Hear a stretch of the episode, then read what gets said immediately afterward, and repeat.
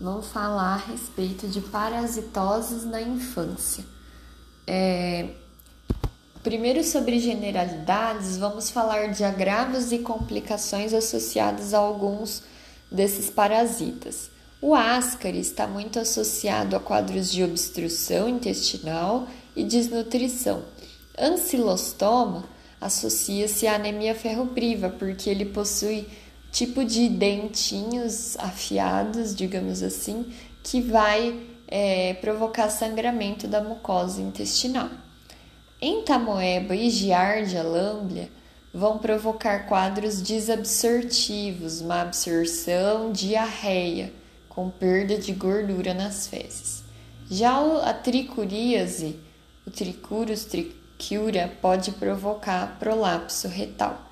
Então, iniciamos falando de alguns agravos e complicações associados a cada parasita que podem ser relevantes. Vamos começar falando do da ancilostomíase. A ancilostomíase pode ser provocada por Necator americanos ou ancilostoma duodenalis.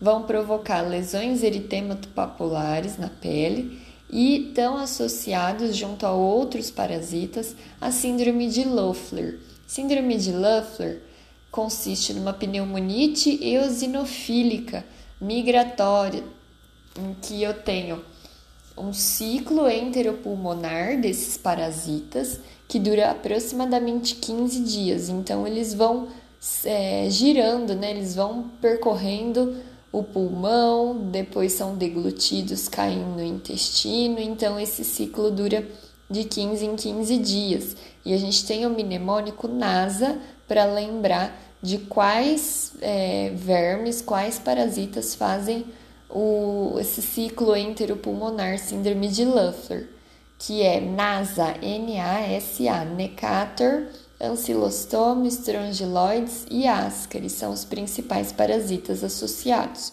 Qual que é a clínica? Então, eu tenho uma pneumonite eosinofílica, com tosse seca, febre baixa, sibilos migratórios e o raio-x demonstra um infiltrado intersticial migratório também, porque depende da localização do parasita que se movimenta.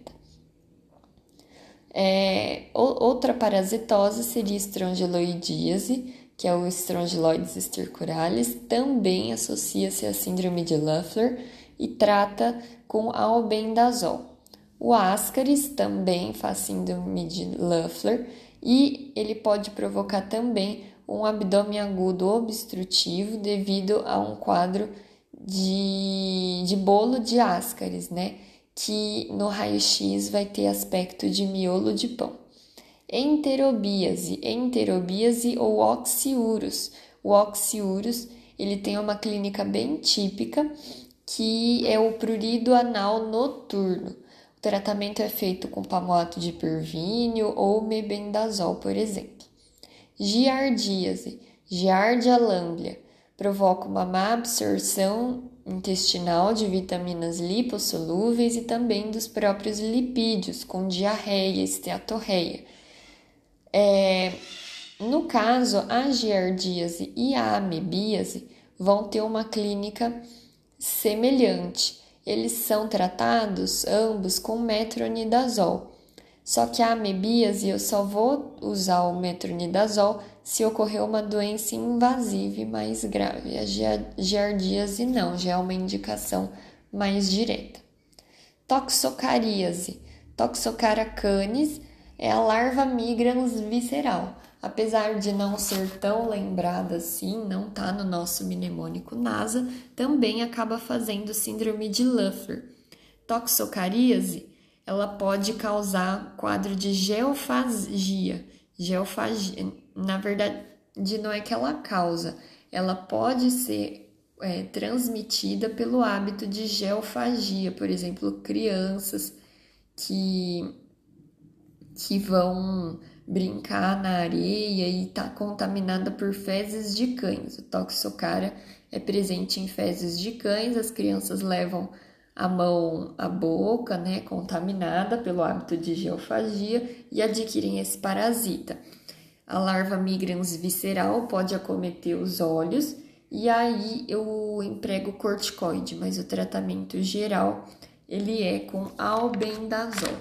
Lembrar que as parasitoses na infância têm um diagnóstico às vezes complexo, porque normalmente no início das infecções o, o, exame parasitológico de fezes ele acaba sendo negativo, necessitando de mais amostras.